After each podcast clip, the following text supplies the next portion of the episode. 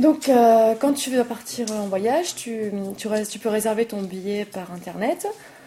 Euh, soit tu, soit demandes à ce qu'on te l'envoie chez toi, soit tu vas directement sur une borne à la SNCF où tu peux retirer ton train avec un code qu'on t'a donné sur internet.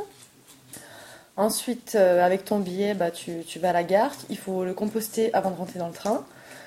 Ensuite, tu montes dans le train. Tu... À ce moment-là, pendant ton voyage, le contrôleur bah, passe pour voir si tu as bien composté ton, billet de train. Et avec, tu dois, présenter une carte euh, d'identité pour voir si le, le billet est bien, euh, est bien à ton nom.